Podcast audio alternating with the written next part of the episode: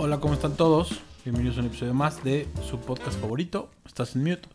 ¿Cómo te va, mi estimado Manuel? ¿Cómo va todo? ¿Qué onda, Hugo? Llegamos al tan esperado, tan ansiado episodio 50 de este podcast, su podcast favorito, que para esa altura sí esperamos que ya sea su favorito, ya llevamos 50 capítulos, del viernes 11 de junio. Episodio 50, que la verdad es que superamos la pandemia, debemos de decir que llegamos al 50 cansados, pero estamos vivos. Nada, la verdad es que sí, es un gusto grabar, me da bastante gusto y sí, la verdad es que ya hay un público ahí muy cautivo que sí nos sigue, que sí nos escucha, que sí nos comenta ya en lo personal de, güey, este, me gustó esto que dijeron o esto me entretuvo, esto me dio hueva. Entonces, la verdad es que sí, agradecemos a todos y cada uno de los que nos han escuchado porque... Y la verdad es que hay que decirlo, así nos escucha uno, lo vamos a seguir haciendo. Sí, exacto. Ya es como un gusto. Entonces, agradecemos la verdad es que profundamente a todos los que se toman el tiempo de escucharnos. Sabemos que luego regalar media hora del tiempo no es fácil, entonces lo agradecemos. Sí, eh, obviamente les agradecemos a todos. Y como dices, al final nos gusta, o sea que creo que ese es el punto. O sea, sí nos gusta grabar. Eh, encontramos una temática que, nos ha entretenido también, estar buscando notas curiosas, algo que no sea lo obvio. Digo, sé que a veces sí hablamos de temas muy evidentes, pero porque se tienen que comentar. Pero si no, en general, la verdad es que tratamos de retomar noticias de intereses personales y que también puede ser interesante para la, gente en general, ¿no? -huh. Y yo creo que empecemos con esas notas de nivel general que se tienen que comentar, porque esta semana salió una filtración de una organización sin fines de lucro llamada ProPublica, que filtró a los millonarios que casualmente decidieron no pagar impuestos en Estados Unidos. Así, casual. Una, una, agencia independiente, como dices, de noticias de Nueva York, eh, tuvo acceso a los, a los registros del IRS, que es la, la autoridad eh, impositiva en Estados Unidos. No se sabe cómo, y de hecho ya el IRS ya salió y dijo, les recordamos que obtener este tipo de registros de forma ilegal es un delito, nos lo tomamos muy en serio, etcétera. Y básicamente obtuvo récords de los años 2014 al 2018, en donde se detalla que los 25 estadounidenses más ricos no han pagado prácticamente nada de impuestos. O sea, básicamente es poco o nada.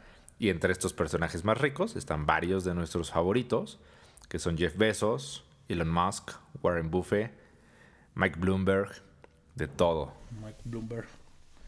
Creo que el peor es Warren Buffett, ¿no? O sea, ganó un chingo. chingo. Y no declaró nada. La verdad es que sí, como ya dijiste, es un delito. El FBI también ya salió y dijo, esto es un delito, lo vamos a investigar. Parece que por ahí la Casa Blanca también ya emitió un comunicado. No lo vi yo, solo lo vi citado en diversas notas. Y sí, es información que citamos la fuente, porque qué tal que uno de estos millonarios se enoja. Entonces, citamos la fuente de la, de la cual estamos obteniéndolo. Y sí, es un tema delicado porque lo que dice la nota y lo que dice la información de esta organización es a través de diversos mecanismos, que son mecanismos que ya todo el mundo conoce y que eventualmente muchos lo hacen, y que ya vimos quiénes, eh, se dedican a evadir impuestos. Sí, y que básicamente lo que reporta es que de, en este periodo eh, de 2014 a 2018, la cantidad total colectiva, o sea, entre estos 25 millonarios, pagaron de impuestos 13.600 millones. Y pues decir, ah, sí es una cantidad bastante considerable. Pero en el mismo periodo, el valor neto colectivo de sus fortunas aumentó 401 mil millones de dólares. Entonces, eso significa que de impuestos pagaron más o menos un 3.4%, que es nada. Ahora sí entiendo que el valor neto colectivo puede aumentar por otras razones, aumento de las acciones, etcétera. Pero bien o mal es un poco para darse una idea de cuánta riqueza generan ellos y cuántos impuestos están pagando. Sí, sabemos que no es como en México, que los impuestos son muy generales. Allá los impuestos sobre renta, nómina y demás son muy locales. Cada estado determina uh -huh. cuánto es. California es de los más altos, Washington, demás. También la calidad de vida es así. Pero el tema es que estos astutos, por algo son millonarios. Algunas veces o tienen sueldos muy bajos o de un dólar o simplemente no tienen sueldos, como pasa, parece con Mark Zuckerberg, que al parecer no tiene sueldo. Entonces, pues no declara nada. Y todo lo demás que puede venir de acciones, de todo lo demás ingresos que tienen, pues tienen una serie de mecanismos fiscales para no pagar. ¿Podrá ser legal? Sí. ¿Podrá ser bien visto? No sabemos. Exacto, y como dices, o sea que, que, lo que dicen aquí es que se aprovechan de tecnicismos. Y estaba leyendo ahí ciertos ejemplos que dicen, no sé, o sea, recordemos que es legislación estadounidense, es particular, pero dicen, no sé, si compran un yate, dice, si le dan cierto tratamiento de un activo de la empresa, pues entonces no pagan impuestos y solo si vendiera el yate y obtuviera una ganancia por la venta de ese yate, entonces tendría que declarar sobre la ganancia. Inmuebles hacen un poco lo mismo. Entonces al final son estos mecanismos. Y también venía el ejemplo puntual de Jeff Bezos que dicen en 2017 no pagó un solo dólar de impuestos y en 2011 declaró pérdidas, entonces tampoco pagó y todavía recibió un crédito fiscal de 4 mil dólares para sus hijos. Está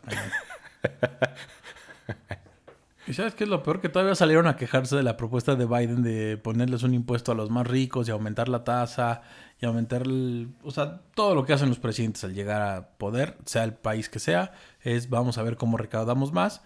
Y aquí, donde hay muchísimos millonarios, de los más grandes en el mundo, pues está cañón, no pagan y si te pones a comparar con gente con escasos recursos o menos recursos que sí les tuman un 20, un 30 o hasta un 40% dependiendo del estado donde vivan sus ingresos para impuestos, pues sí, sí duele y hay mucha diferencia. Sí, y que precisamente Biden lo que quiere revisar es, esta tasa impositiva, quiere aumentar el máximo, ahorita la tasa máxima en Estados Unidos es 37%, la quiere aumentar a 39.6% y que básicamente sería regresarla donde estaba antes, porque como recordarán, Trump la disminuyó eh, siendo amigo de los millonarios, Donald Trump, eh, ya había disminuido esta tasa.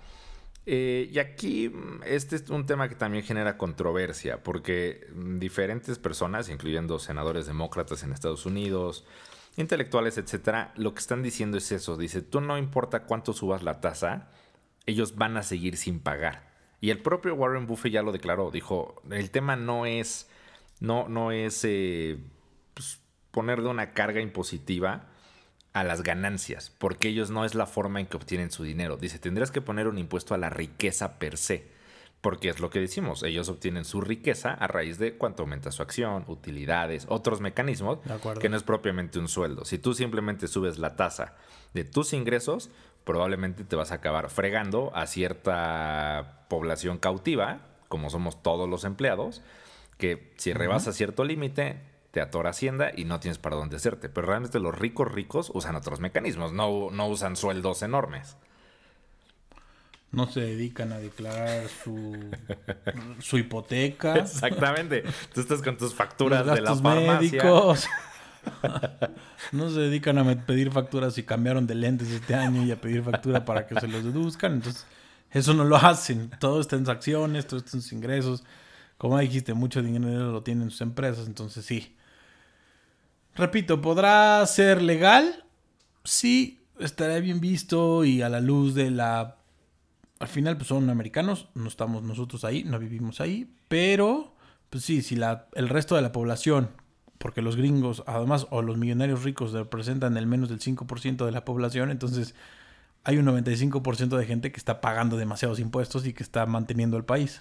Digo, al final los otros dirán, sí, pero yo genero empleos y demás. sí, güey, pero pues hay una tasa de impuestos que todo el mundo tiene que pagar. Sí, y ya lo mencionamos. Y además, o sea, si bien es Estados Unidos, no es algo exclusivo de ellos. Ya hablamos también de todas las protestas que están habiendo en Colombia y que se desataron justamente a raíz de este mismo tema, donde se descubrió que todas las entidades financieras pagaban el 1% de sus ganancias y por el otro lado querían aumentar de los sueldos pues a toda la gente clase media asalariada entonces, o sea, creo que es un tema que sí estamos viendo ya lo, a lo largo del mundo. O sea, hay un tema en distribución de riqueza, no es equitativo. Y sí creo que se están haciendo ollas de presión por todos lados y que también te explica por qué hay ciertos presidentes en ciertos países y por qué hay ciertas políticas que tienen tanto éxito entre la población pues, baja o media. Sí. Por lo pronto usted esté tranquilo porque ya el presidente le dijo a los ricos de México que no va a haber nuevos impuestos y que no van a subir los impuestos. Que al menos en este país seguimos igual los próximos tres años. Así que eso nos puede dar tranquilidad. O no, depende cómo lo vea. Si usted paga muchos impuestos, podrá quejarse. Sí, que creo que ahí es donde la declaración que se hizo hoy del presidente que se reunió con varios empresarios es tricky. Porque sí les dijo a los empresarios que no se va a subir impuestos, pero luego nos salen con sorpresitas de va a ir por el lado del IVA o va por el ISR a los empleados. Entonces, esperemos que no, pero veamos. O a las remesas que tanto presume. O a las remesas que todos los presidentes en México aman, la verdad. Pues sí, son lo que nos mantiene. Pero bueno, esperemos que estos millonarios paguen y se dediquen a pagar o al menos, pues ya no sé, o sea, está cañón porque al final terminamos consumiendo de manera directa o muy directa o de manera indirecta todo esto y solo los hacemos más ricos. Sí, sí, que ese es el otro punto. O sea, estos son personajes que tienen empresas donde diario todos consumimos y pues eso que de ahí es donde se alimentan.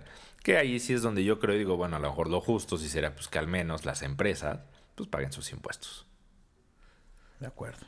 Recordemos el tema que ya dijimos del G7, donde impuesto para todas las empresas de manera global. A ver qué pasa. A ver qué pasa. A ver qué sucede en los próximos días.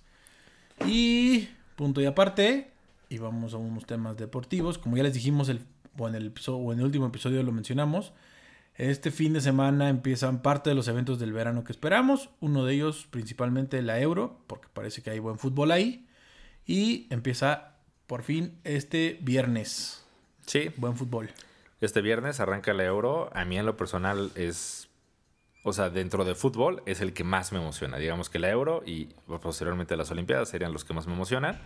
La Euro arrancará este viernes a las 2 de la tarde, hora de la Ciudad de México. Será el partido inaugural entre Turquía e Italia. No sé qué tan buen partido sea. Turquía tradicionalmente tiende a ser más aguerrido. O sea, a lo mejor no tiene tanto talento, pero da pelea y varias veces se ha colado ya hasta incluso en semifinales, en mundiales. Sí. No creo que sea tan buen juego. La verdad es que los italianos tampoco dan mucho espectáculo, como ya sabemos. Pero a ver, parece que los buenos juegos empiezan a partir de sábado. Recordemos que son rondas de grupos. Tampoco es. O sea, en estas rondas se, espera uno o dos partidos buenos por grupos. Vas a ver grupos con Finlandia y Rusia que no proyectan mucho. Pero ya a partir de octavos es donde sí, hay muchísimo buen fútbol. Sí, en octavos ya hay buenos cruces, porque ahí es donde sí ya avanzan las cabezas de los diferentes grupos. Eh, y yo creo que dentro de grupos, o sea, el que habría que destacar es, es, el grupo F, donde tenemos a Portugal, Francia, Alemania y Hungría. Entonces ahí sí creo que se van a matar entre ellos por esos dos pases y va a haber buenos partidos, Portugal-Francia, Francia-Alemania, Alemania-Portugal. Eh, que pues estaremos atentos a esos. Le estaremos recordando estas fechas. Como se sabe, van 24 equipos, 6 grupos. Entonces, de la A a la F. Y los juegos para el fin de semana, ya los dijiste. El sábado me parece que el mejor es el de las 2 de la tarde, que además es una buena hora si usted planea comer. Bélgica contra Rusia, me parece que es el mejorcito del sábado. Y los del domingo, eh, yo creo. Pueden estar buenos. Pueden pintar algo. Sí, el domingo juega Inglaterra, Inglaterra, Croacia. Que se puede estar bueno. El otro es Holanda, Ucrania. Mm, no creo que Ucrania de mucho, pero bueno, ver a Holanda pues, siempre es interesante ver qué tan bien van. Y el lunes. Y esta nueva generación de holandeses. Exactamente, hay una nueva generación donde ya se espera que otra vez pinten más. Y el lunes lo más relevante yo creo que sería España-Suecia, y pues principalmente por España, y que hay mucha expectativa en España, porque es una selección prácticamente nueva y distinta a lo que hemos visto. Sí. A ver cómo le va a los españoles, que ya vimos que dejaron a varios fuera. Dejaron a su supercapitán fuera. Entonces, ¿qué? Empezamos con las predicciones, ¿no? Al fin que es inicio de. Inicio de torneo. Ya hay que entrarle al. Lo que, según nosotros, o según tú y según yo, va a ser campeón, decepción y equipo sorpresa. Exacto. Nos vamos a comprometer aquí, gente. Nos pueden, estamos grabando. Y en un mes nos pueden reclamar y decir están bien babosos. O decir, ah, parece que sí le sabe. ¿Se vale dar uno o dos resultados o no? Solo uno. Vamos a dar uno o dos. Que, o sea, porque sí, no siempre es fácil. Eh, empezamos por campeón, ¿no? Ah, campeón. Por campeón. Yo creo que va a ser Francia. Ah, justo eso iba a decir. O sea, yo creo que, a ver, el más fácil es Francia porque es el campeón del mundo. Pero recordemos que no es fácil repetir como campeón del mundo y campeón de la Eurocopa. Generalmente no se da, solo lo ha logrado España y Francia hace a, principios del 2000. Portugal también creo que es el al, final el defensor de la Eurocopa, creo que no lo podemos descartar porque al final Cristiano sabe cargar ese equipo, pero por irme con alguien diferente, yo voy a decir que Bélgica. Creo que tiene un grupo muy fácil, que es Dinamarca, Finlandia y Rusia. Y también creo que ya es una selección consolidada y es su última oportunidad de obtener un resultado grande. Y creo que ahí tiene muy buena ventana Hazard para brillar y puede salir del Madrid y irse otra vez a un equipo caro. Sí, o sea, está Hazard, tienes a Courtois, de portero tienes a Lukaku. Entonces, creo que ya es una selección ya curtida, ya no están tan jóvenes, ya todos juegan en grandes equipos en Europa. Creo que ellos podrían llevarse la Eurocopa. Como decepción, ¿a quién tienes? Como decepción. Mm, mm, mm, Uy, no sé dónde lo anoté aquí en mis notas. Pero como decepción, creo que probablemente yo pensaría en España. Creo que España, o sea, justo está en un cambio generacional. Se sigue esperando mucho de Francia, recordando la época dorada que tuvo, pero creo que ya no están cerca de ese nivel. Son una selección muy joven no quisieron ni siquiera llevar, por ejemplo, a Sergio Ramos, que creo que anímicamente es el capitán, es el que te empuja. Busquets es el que le habían apostado y se lesionó y quedó fuera. Entonces no llevas a nadie pues, de categoría para que levante al equipo al menos anímicamente. Es una selección muy joven y yo creo que los pueden echar rápido. No digo en fase de grupos, pero tal vez sí en octavos. Yo creo que los alemanes este año. Pese a que siempre están y están peleando y Alemania siempre dirá estoy ahí y siempre está peleando semifinales, finales. Ya lo vemos tanto en euros como en campeonatos mundiales. Este último torneo que le queda a Joaquín Love, me parece que ya Alemania también, en este cambio generacional que trae, no va a dar mucho. Me parece que va a decepcionar. Y por ahí podría poner a Inglaterra, que según las apuestas y según todos los expertos, tiene que jugar la final o semifinal. A mí me parece que Inglaterra se va a quedar muy atrás. Sí, el caso de Alemania puede ser. Y recordemos que en el Mundial estuvo con México y quedó eliminada en la fase de grupos, aun cuando era el campeón defensor. Yo por eso mismo creo que no los van a echar tan rápido. Creo que a los alemanes no los humillas dos veces seguidas. Creo que por su orgullo van a salir adelante. No sé. Esa puede ser para mí una decepción. Y como sorpresa tengo a Dinamarca. Me parece que lo puede hacer bien.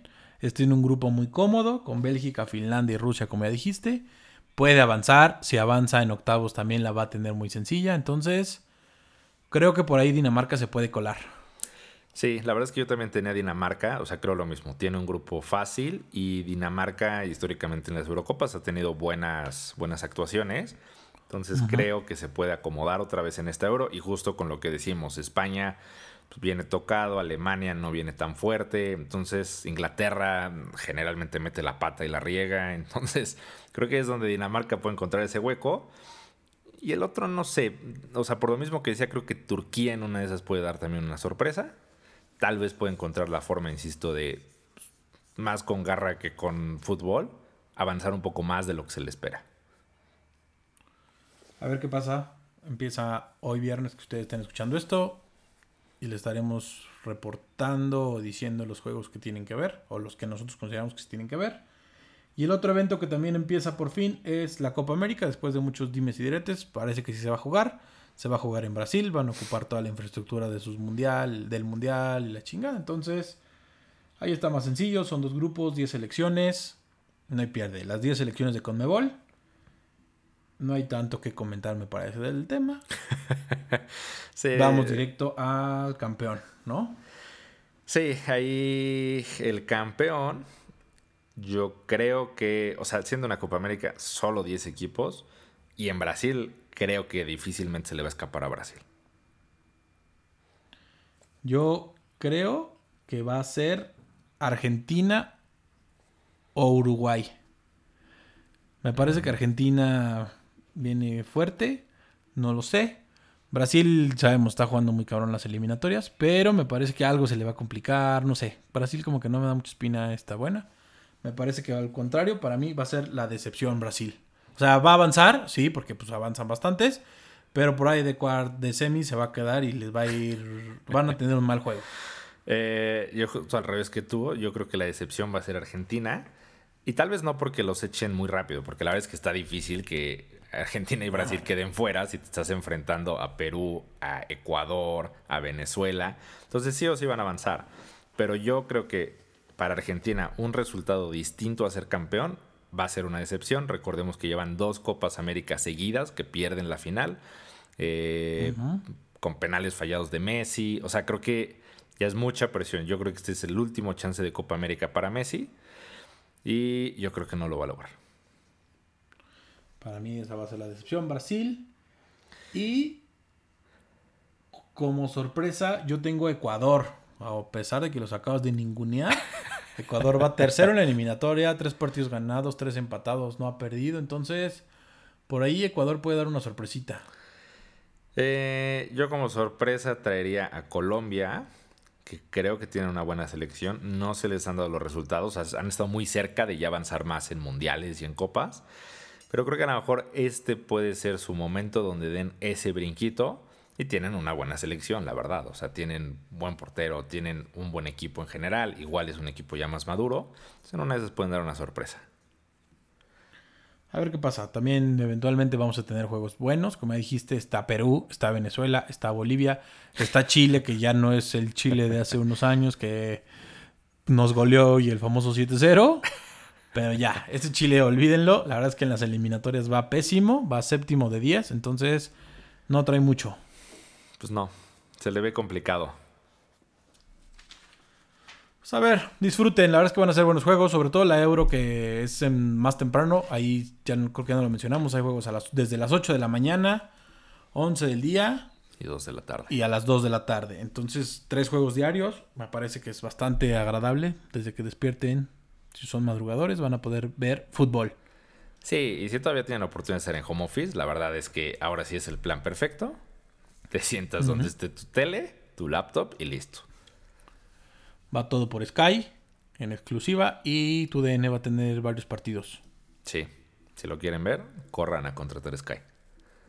La verdad es que sí, contrátenlo, vale la pena para este tipo de eventos. Y creo que es gratis la, o sea, la, la euro, no tienen que pagar extra ahorita. No. Te lo incluye. Y ya por último, y aquí creo que él se la gusta más. la verdad es que no planeamos gran cosa. O sea, Manuel tuvo una muy buena idea que no desarrollamos para el episodio 50. Me parece que más que clavarnos en algo más que ya no hicimos, vamos a hablar de cómo lo hacemos, cómo te sientes haciendo esto, güey, al final, como ya mencionamos al principio. Antes que agradecemos muchísimo a los escuches que nos dan, la retroalimentación que nos dan. Eso es algo que nos gusta hacer, o al menos de este lado me gusta bastante hacer, que pese a las complicaciones técnicas que luego tenemos, va funcionando. Tuvimos problemas de audio al principio, pero se resolvieron y vamos bastante bien. Sí, la verdad es que, como dices, creo que es algo que hacemos con gusto. Eh, o sea, Hugo y yo nos conocemos desde hace ya bastantes años, como siete años. Y la idea de hacer un podcast ya la traíamos al menos desde hace unos dos, tres años, yo creo. O sea, mm, que tú fuiste el que inicialmente me dijo, hagamos un podcast, grabemos. No tenemos claro la temática, eh, más o menos de qué Cuando nadie hacía podcast. Cuando, nadie hacía podcast. Exactamente. o sea, tenemos visión. Sí tenemos visión. Bueno, tenías visión tú. La idea estaba. La idea estaba bien. y bueno, tuvo que llegar la pandemia, donde precisamente todo el mundo encerrado se compró su micrófono, empezó a hacer podcast. Y ahí nosotros dijimos, ¿por qué no?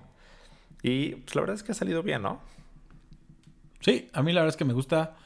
Debo reconocer a Guerras, que fue que es con el que hago el otro podcast, que fue el que me enseñó toda esta madre de tecnológica y cómo hacerlo. Gracias a él es que nos podemos conectar, porque pues al final sí, llevamos muchos años de conocernos, pero por la pandemia no nos hemos visto ni un solo día. O creo que sí nos vimos un día para entregarnos unas cosas, pero para grabar al menos no nos hemos visto ni un solo día. La verdad es que sí está muy complicado luego. Y tú vives, ambos vivimos en el Estado de México, pero tú en la zona de Naucalpan, yo hasta Metepec, entonces sí son varios kilómetros y no hemos coordinado nunca hacerlo presencial y pese a todo, ahí va, ¿no? Sí, que la verdad sí, eh, eh, o sea, es cierto ese punto y incluso, o sea, gente me ha preguntado de cómo graban, o sea, están juntos, se ven, qué hacen. La verdad es que no, o sea, sí hemos encontrado la forma de hacerlo a distancia. Como dices, aquí la verdad es que su crédito a Guerras, porque fue el que te transmitió todo el conocimiento y ya que lo dominabas, me dijiste, grabemos uno ahora con temática de noticias, etcétera, que es distinto a lo que grabas con él. Eh, y que también hay que decirlo, o sea, no es fácil. Y algo que cuando empezó el proyecto dijimos es, sí o sí, tenemos que ser constantes, porque no es fácil. Los dos, como seguramente saben, somos abogados, tenemos chamba, hay días más complicados y hay veces que se da flojerita, la verdad. Sí, la verdad es que sí hay días pesados. Sobre todo, bueno, al menos estos últimos episodios que ya regresé yo a la oficina, a la rutina diaria, ya no estoy en el home office, sí ha sido pesado, pero la verdad es que luego digo, ah, es una chinga, pero ya al momento de vamos a grabar, me suelto, me gusta y es como una catarsis para antes de dormir. sí, ya que lo escuchas también es entretenido. Digo, yo generalmente siempre, siempre trato de escucharlo al día siguiente medio también tomas tus notas y dices, ahí dije una babosada, ahí me equivoqué, porque no crean que no, gente, sí reconocemos que nos equivocamos más de lo que quisiéramos en datos, o dices algo mal, pero dices, pues ni modo, ya lo dije, entonces pues te avientas. Pues sí, hay errores. La verdad es que justo la idea salió de hacer un programa de noticias porque a los dos nos gusta estar como que al día. Si bien no nos clavamos, por lo menos leemos las, los encabezados. Y ya con eso nos da como para generar una conversación. y siempre hemos, hemos coincidido en ese punto de siempre tienes que tener un tema de conversación para lo que sea. Puedes estar en la circunstancia que sea, con un jefe, con un compañero de trabajo, con el suegro, con un tío, en una situación incómoda y ya tienes que tener un tema de conversación. Y justo esa es la idea de este programa. Darles esos temillas, no nos clavamos tanto, pero esos temillas que van a hacer que fluya esa conversación. En un principio el podcast se planzó o, se, o la idea principal era para esas conversaciones en la oficina o previo a una junta o en el elevador o en el pasillo, que es medio incómodo dar ese tipo de, comentarios. Y ahora se volvió en esto que lo trasladamos a, esas juntas en Zoom o esas juntas en Teams o la plataforma que su compañía utilice. El previo a comentar algo. Siempre se da esa conversación incómoda en la que tienes que tener un dato, en la que tienes que opinar y es la idea que tengan al menos las herramientas mínimas o básicas para poder avanzar en esa conversación. Esa es la idea que tenemos. Sí, y que incluso afectó en el nombre, porque al momento ya que un poco definimos la temática, estamos viendo qué nombres, etcétera, uno de los nombres que se te ocurrió a ti y que era de los que más nos gustaba, que era Pláticas de Garrafón, lo buscamos, etcétera, y resultó que ya existe un podcast que había empezado no sé cuántas semanas antes, exactamente con ese nombre, un poco una idea parecida. No, creo que no era en México, creo que era en Colombia o no sé dónde. Pero dijimos, no, dijimos, esto ya no va a jalar. Y justamente pensando y dijimos, bueno, si ya todo es digital y ahora te vives en Zoom o en Teams o en la herramienta que sea, a todo mundo nos pasa el te conectas y en lo que estás esperando que todo el mundo se conecte es fulanito, estás en mute. Sí. Y retomando un poco esa parte de la chinga, digo, no es justificación, al contrario, agradecemos, ¿no? pero sí hay varios días en los que, güey, vengo retrasado, dale más. La idea en un principio era empezar a grabar nueve y media. ¿no? Sí. Pero a esas nueve y media prácticamente ya se volvió a empezar a grabar diez y cuarto y a veces diez y media o hasta más tarde, ¿no? Nos ha tocado empezar a grabar a las once. Sí. Entonces la verdad es que sí, es una chinga. Sí, cuando tienes bomberazos en la chamba, pues al final creo que se nos ha tocado incluso un par de veces ya casi a medianoche estar grabando. Ajá. Eh, pero sí, la verdad es que nos gusta, o sea, creo que al final incluso creo que nos relaja los dos, platicas un rato, platicamos justo de temas distintos. Yo, por ejemplo, en mi caso, yo sí estoy en home office y pues estoy encerrado todo el día prácticamente solo. Eh, como saben, tengo gemelas de dos años y medio. Ella es, ellas son mi contacto con el mundo, pero no puedo platicar tanto como quisiera con ellas. y a veces tener en la noche esa plática de una hora te ayuda. Sí, porque además el previo a grabar, mientras que nos ponemos de acuerdo, y después, mientras se está editando, pues vamos comentando nuestra vida entre Manuel y yo. La verdad es que al final es que tenemos muchos temas en común de conversación. Ambos, de manera directa o indirecta, somos bastante tetos en mayor o menor medida. Somos. Nos, gusta bastante Star Wars, nos gusta Jurassic Park. Creo que Si te gustan esas dos cosas, me parece que son ya temas muy tetos, ¿no? Star Wars y Jurassic Park a la par, güey. Y considerando que le dedicamos un capítulo de, estos 50 a la Liga de la Justicia, creo que sí es el, mayor ejemplo. Sí, la verdad es que sí. Ambos, a ambos les gusta armar legos. También. que si van sumándole cada una de esas cosas, uno pensaría este par de pepinos, pero no, la verdad es que somos tipos bastante agradables. Así, ¿cómo es posible que se hayan casado? ¿Cómo es posible que sus mujeres los pelen? Pero pues sí, la verdad es que tenemos temas muy en común. A ambos nos gusta la NFL. La verdad es que ya lo han visto. Cuando hay NFL sí nos clavamos un poquillo en eso. Sabemos que no a todos les gusta y es un tema complicado. Pero, pues sí, al final tenemos bastantes temas en común que han hecho que esto fluya. Y que repito, agradecemos que, porque gracias a ustedes, neta, los números no esperábamos luego esos niveles de audiencia. Hay capítulos que sí vemos que les agradan bastante, hay capítulos que no. Vamos tratando de pulir esos, esos detallitos para que al final sea un podcast que les sirva, ¿no? Y que les guste. Sí, exacto, que les guste. Ahora sí que no lo vamos a negar, mientras más gente lo escuche, nosotros felices. Eh, pero la verdad es que va. Y la verdad es que ha sido un buen ejercicio de estos 50 episodios. Y ya iremos por otros 50 más al menos. Al menos 50. Así que Síganos escuchando. La verdad es que. Síganos. No, no voy a decir más. Síganos escuchando. Agradezco. Y pues nada. ¿Algo más que quieras agregar, Manu? Nada más. Eso es todo por hoy. Vean los partidos. Disfruten su fin de semana. Y listo. Cuídense mucho. Les mando un abrazo a todos. Chao.